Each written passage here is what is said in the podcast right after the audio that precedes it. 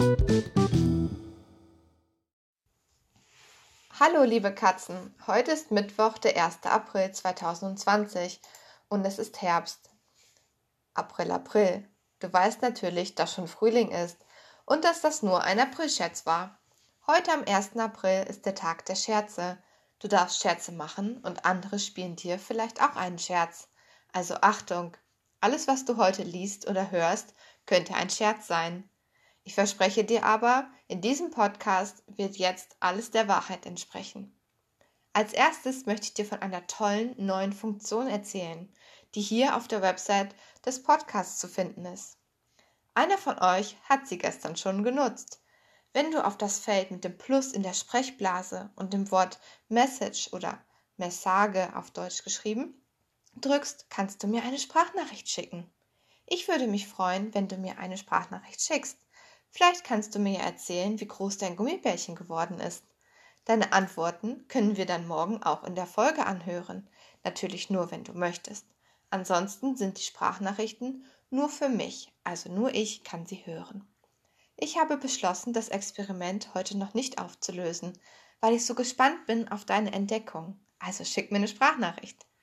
Dafür gibt es heute von mir eine Rätselgeschichte. Mal schauen, ob du die Lösung finden kannst. Schick mir die Lösung, die du gefunden hast, doch auch als Sprachnachricht. Ich würde mich sehr darüber freuen. Dann höre jetzt genau zu.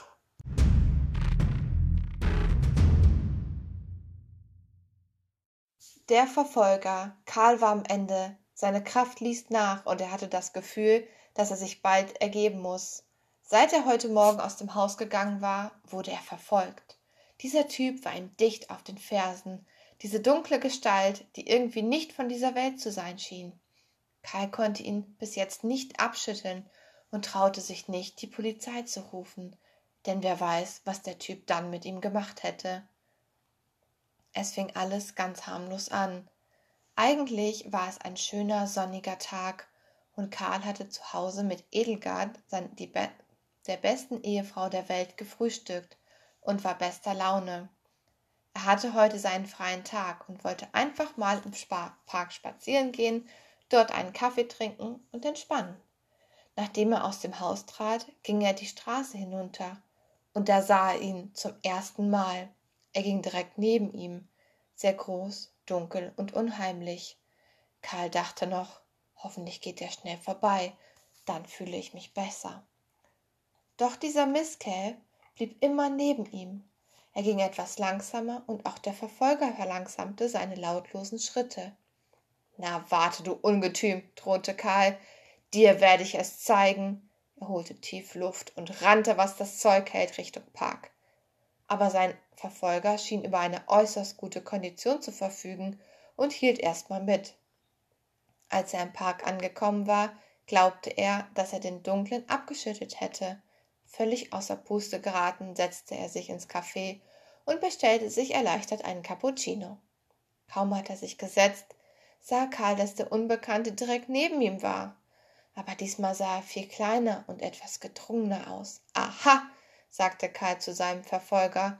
Du bist mehr so ein Verwandlungskünstler. Jetzt raus mit der Sprache. Was willst du von mir? Aber der Unbekannte hüllte sich in Schweigen. Karl zahlte schnell und ging, weil es ihm etwas mulmig zumute war, eine etwas belebtere Strecke zurück. Der Verfolger jedoch hatte seine Position gewechselt. War er zuerst links von ihm, so zeigte er sich nun auf der rechten Seite. Er änderte niemals die Richtung und verfolgte den armen Karl im Gleichschritt, um ihn sicherlich im letzten Moment völlig in die Enge zu treiben. Zu Hause angekommen, lief er schon an der Haustür, äh, rief er schon an der Haustür nach seiner Frau. Auch das schien den Unbekannten nicht abzuschrecken. Als seine Frau Edelgard die Tür öffnete und den verschwitzten Karl sah, erschrak sie zuerst, bis Karl ihr die ungewöhnliche Geschichte erzählte. Da fing sie herzlich an zu lachen. Wisst ihr, warum sie gelacht hat und wer der unbekannte Verfolger war?